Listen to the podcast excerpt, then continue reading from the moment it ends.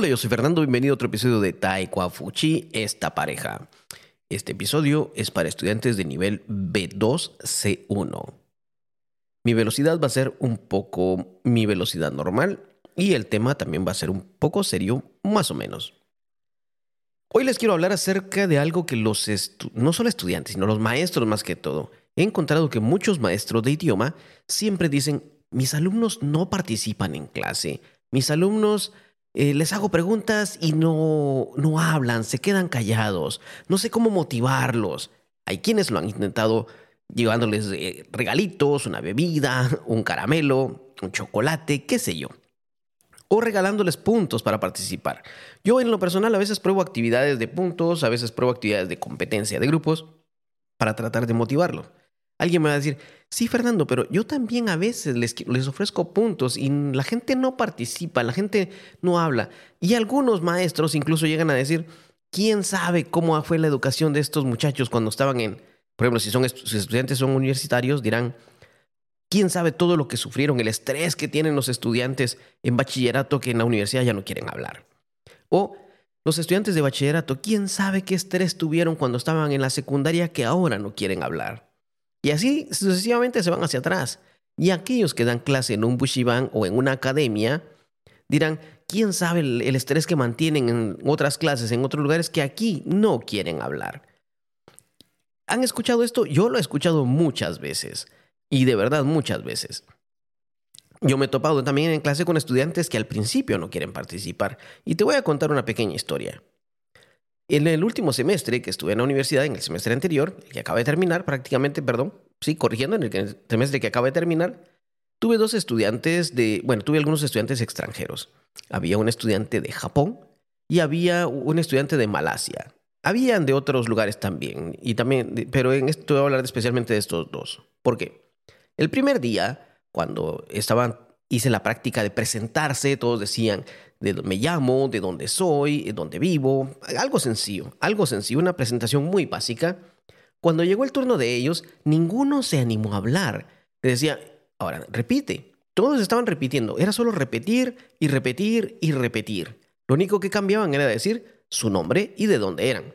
Soy de el lugar. Y aún así, cuando fue el turno de ellos, no querían hablar, decían, es que yo no sé, es que yo no puedo, es que yo no hablo español. solo repite, Trata de repetir, estamos haciendo un ejercicio de repetición. Y el primer día fue muy difícil para ellos hacerlo y no querían hacerlo, se cerraron, estaban muy cerrados a no querer participar. Esto fue el primer día. Bueno, conforme las clases siguieron avanzando, trabajamos en grupo, ellos mismos estaban con otros grupos eh, eh, de, taiwaneses, no juntos, ellos no estaban juntos, estuvieron en diferente grupo, y los grupos participaban, los grupos hablaban, discutían entre ellos, hacían una pequeña tarea hablando entre ellos, grababan un video y poco a poco se fueron soltando. ¿Cuál, fue el cambio al final?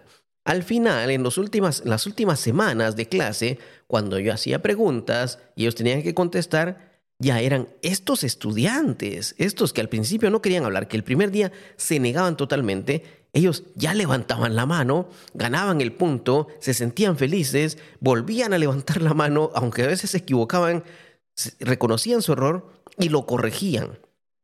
Y así fue con estos dos estudiantes. El último día ya hasta estaban conversando conmigo.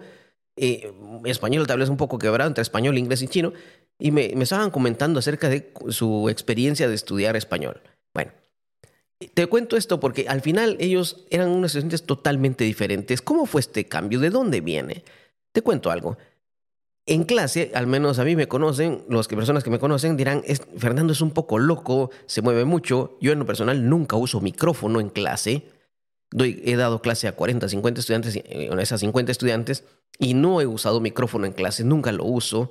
Eh, mi estilo, es esto yo, mi estilo, no me gusta estar detrás de un podio para dar clase, a menos que esté la computadora y la tenga que estar usando, pero normalmente me gusta estar caminando en medio de los pasillos, en medio de los estudiantes, alrededor de las mesas donde ellos están trabajando, cuando los formo en grupo. Y voy caminando alrededor de ellos, voy manejando mi tono de voz, la voy levantando, la voy subiendo, hablo más rápido, hablo más despacio me gusta manejar el tono de voz, me gusta hacer ademanes cuando doy clase, me gusta transmitir el mensaje no solo en lenguaje hablado, sino en lenguaje corporal. De esta forma los estudiantes quiero que sientan la energía que les estoy dando y se sienten un poco más libres. Rompo esa distancia que hay entre estudiante y alumno y ellas no se sienten tan alejados, ya no se sienten que soy una voz que, los habla, que les habla desde lo alto, ordenándoles hacer algo y los inhibo, sino, los, sino camino entre ellos y lo que hago es estar rompiendo ese hielo. Rompo ese hielo. Les rompo la barrera de que no estoy lejos de ellos, estoy al lado de ellos. Cuando hacen ejercicio en clase, voy caminando entre todas las mesas, entre todos los grupos, los voy preguntando, ¿tienen alguna pregunta? ¿Les puedo ayudar en algo? ¿Tienen alguna pregunta? ¿Les puedo ayudar en algo? Cuando alguien tiene una pregunta y ya la he explicado anteriormente, pues le digo, ah, espera un momento. Pregunto a todo el grupo en general y siempre hay alguno que les da la respuesta. Le digo, ¿ya escuchaste? Esa es la respuesta.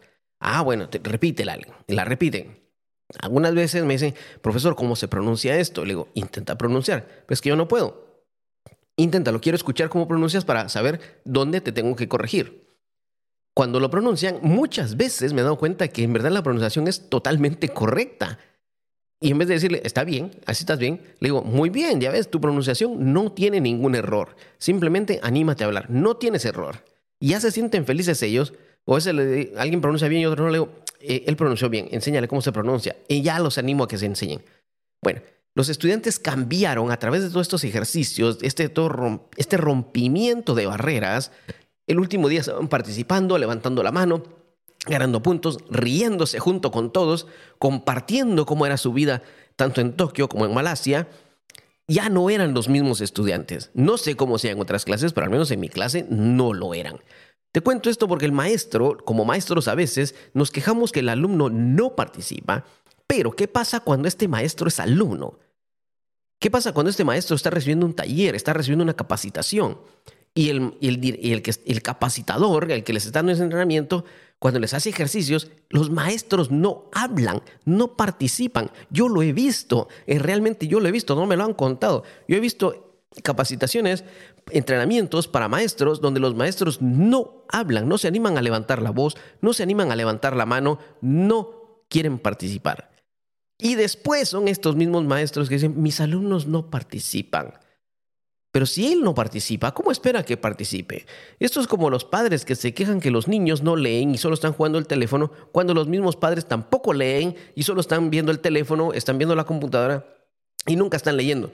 ¿Cómo quieren que el hijo lea si ellos no le dan ejemplo? ¿Cómo los maestros queremos que nuestros estudiantes sean participativos si nosotros, cuando somos estudiantes, no lo somos? El estudiante no te va a ver diciendo, ah, es que el maestro no participa, entonces yo tampoco. No, no lo va a ver, pero la energía se siente. Se siente esa energía, se siente cuando estás dando una instrucción y lo siente cuando es algo falso, cuando lo dices solo por decirlo y pero no llevas ese, esa energía, ese espíritu, no lo llevas a la clase diciendo yo participo, hagamos esto, pero ese hagamos, en vez de decir solo hagan, y esperando que otro lo haga y yo nunca lo voy a hacer. No, ¿para qué lo voy a hacer yo? Antiguamente, y he conocido gente también que dicen, es que yo soy el maestro, yo no tengo que participar, ellos son los obligados a participar. Pero cuando están recibiendo una, una, clase, ellos dicen, no, yo vine aquí a aprender, no a que me digan, no a que me pongan a hacer cosas, yo vine aquí a escuchar, para eso estoy pagando. Las cosas son excusas que ponen para no participar, excusas, y estamos llenos de excusas para todo. Y entonces, cuando el alumno no participa, no entiendes por qué y no entiendes que él tiene las mismas excusas que tú tienes. No sé si me vas entendiendo. Todo se refleja, todo es lo que se llama un karma. Si el maestro, cuando ese alumno no participa, tampoco puede esperar que el alumno participe.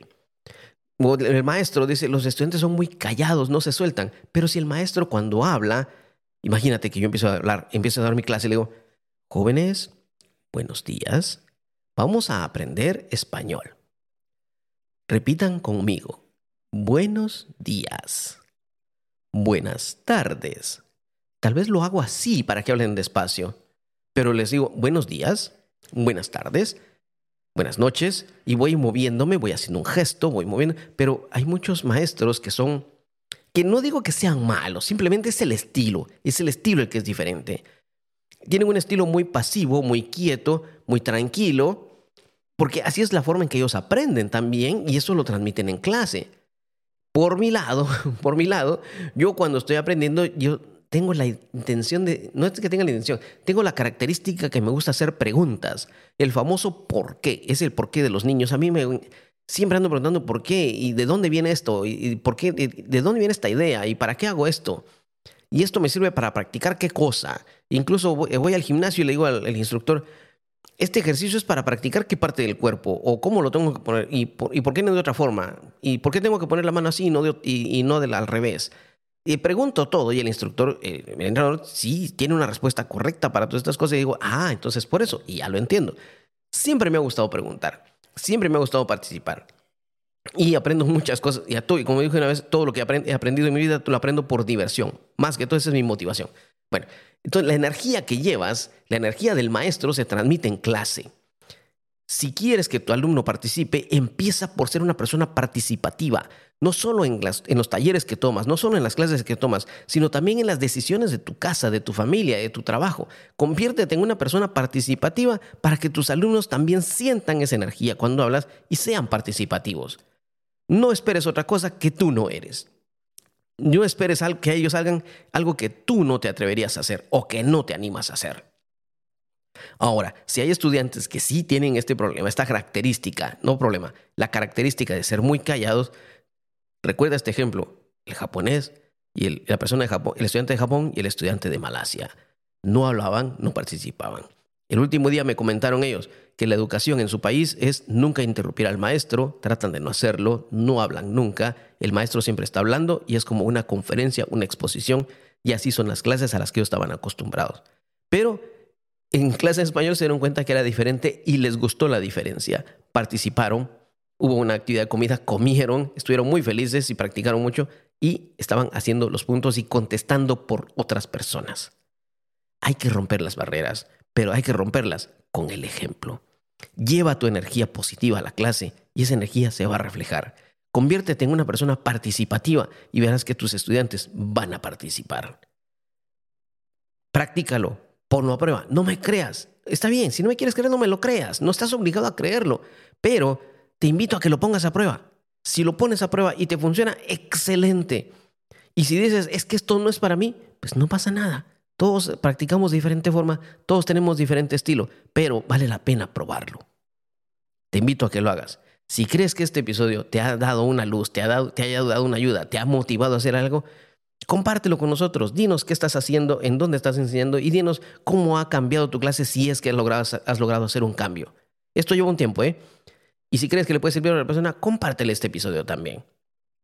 Recuerda, puedes seguirnos en nuestras redes sociales. Si eres un estudiante de idioma y quieres seguir aprendiendo un poco más del idioma español, visita nuestras redes sociales. Tenemos ahí actividades, tenemos cursos para niveles, para los diferentes niveles de español A1, A2, B1, B2. Sí, tenemos ya cursos de nivel B2 y estaremos abriendo cursos de preparación de L también.